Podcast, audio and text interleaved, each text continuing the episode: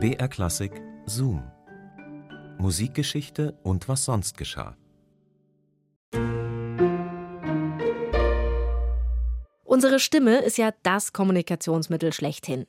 Ohne Stimme brauchen wir irgendwelche Hilfsmittel oder wir müssen andere Körperteile benutzen, um uns irgendwie verständlich zu machen. Und singen geht natürlich auch nicht. Aber erstmal Hallo und herzlich willkommen zu unserem Podcast Zoom Musikgeschichte und was sonst geschah. Hier bekommt ihr Geschichten und Anekdoten aus der Welt der klassischen Musik und heute gibt's wieder eine neue Folge. Dafür haben wir uns wieder durch das Radioarchiv von BR Klassik gestöbert. Ich bin Christine und heute geht's um François Adrien Boieldieu. Und für diesen Boieldieu war die eigene Stimme das, was für viele Komponistinnen und Komponisten das Klavier ist. Also so das absolute Nonplusultra. Der konnte sogar nur komponieren, wenn er Melodien vor sich hingesummt hat oder sie vor sich hingesungen hat. Und das kann ich total gut verstehen, weil wenn ich Texte schreibe, dann spreche ich auch oft so denkend vor mich hin. Aber wenn man natürlich darauf angewiesen ist, dass man alles irgendwie so vor sich hin summt oder singt, was man dann komponierend aufschreiben will, dann ist es natürlich schwierig, wenn man seine Stimme irgendwie verliert. Das wäre auf jeden Fall ein ziemlich harter Schlag.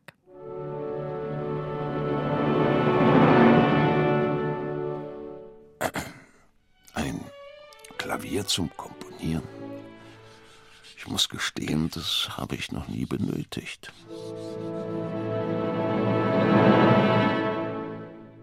auch kein anderes Instrument. Ich fand dies nicht besonders ungewöhnlich. Allerdings gestehe ich meine Abhängigkeit von der menschlichen Stimme. Dieses Phänomen konnte mir bisher niemand erklären. Kaum summte ich eine Melodie, flossen mir die Ideen geradezu aus der Feder. Bald war ich so kunstfertig im Gebrauch meiner Singstimme, dass ich ohne Not die schwierigsten Partien meisterte. Es begann schon in seiner Heimatstadt Rouen. Boieldieu's Vater stand dort als Schreiber in Diensten des Erzbischofs. Die Eltern förderten die Bildung des 1775 geborenen Knaben François Adrien, schickten ihn in den Unterricht auf dem Klavier, der Orgel, dem Gesang und sogar in Komposition. Als Boieldieu seine Kinderstimme verlor und deswegen die Sängerschule nicht mehr besuchen konnte, ließ sich sein Orgellehrer Charles Broche von ihm häufig bei seinem Dienst in der Kirche Saint-André vertreten. Für den 15-jährigen François Adrien war dies ein beeindruckendes Erlebnis. Umso drastischer empfand er die Schließung der Pfarrkirche im Jahre 1791 infolge der Umwandlung der Kirchenbesitzungen zu Nationalgütern. In dieser Zeit schuf Boieldieu seine ersten erhaltenen Kompositionen, namentlich die Romanze S'il est vrai que d'être deux und mehrere Sonates, die er selbst in Konzerten in Rouen aufführte.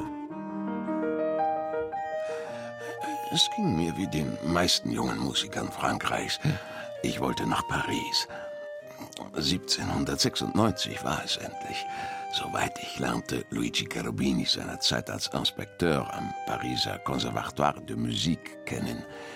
Durch ihn bekam ich 1798 eine Anstellung als Klavierlehrer und besaß damit ein, wenn auch geringfügiges, Einkommen. Mein Herz schlug jedoch für die Oper.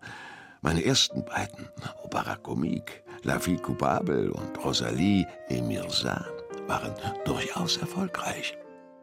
In Paris schloss Boieldieu mit drei Einaktern daran an und reihte sich damit unter die beliebtesten Pariser Opernkomponisten ein.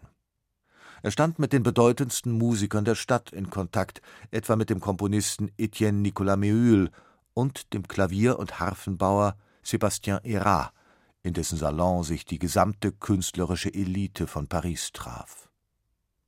Hérat dürfte Boieldieu auch angeregt haben zur Komposition des berühmten Harfenkonzertes in C-Dur aus dem Jahr 1801.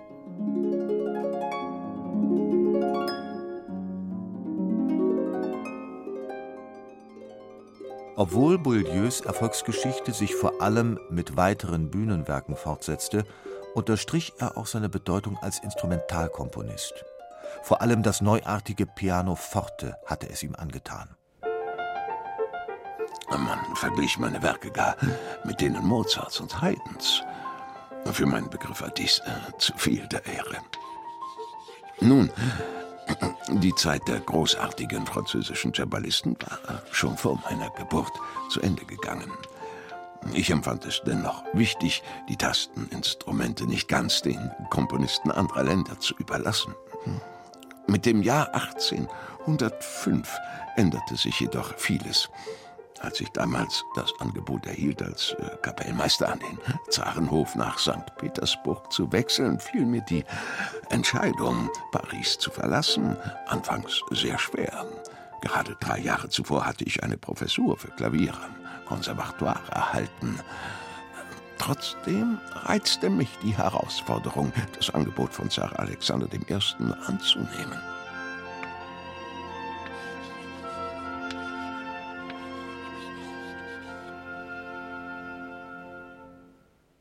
Boieldieu's Amtsvorgänger war der Italiener Giuseppe Sarti. Er war also der erste europäische Franzose, der in die Phalanx italienischer Kapellmeister einbrach. Das Angebot des Zaren war außerdem äußerst großzügig. Seine Frau ließ Boieldieu in Paris zurück. Als er nach acht Jahren für einen Heimaturlaub zurückkehrte, machte ihn die große Spannung, die zwischen Napoleon und dem Russischen Reich inzwischen herrschte, nachdenklich. Aufgrund der politischen Situation gab Boieldieu bald darauf die Stelle in St. Petersburg auf. Im April 1812 kehrte er endgültig nach Paris zurück und widmete sich weiter dem Schreiben von Bühnenwerken. 1815 ernannte man ihn zum Leiter der Musique de la Chambre du Roi. Zwei Jahre später beerbte er Méhul in der Akademie des Beaux-Arts als Professor für Komposition.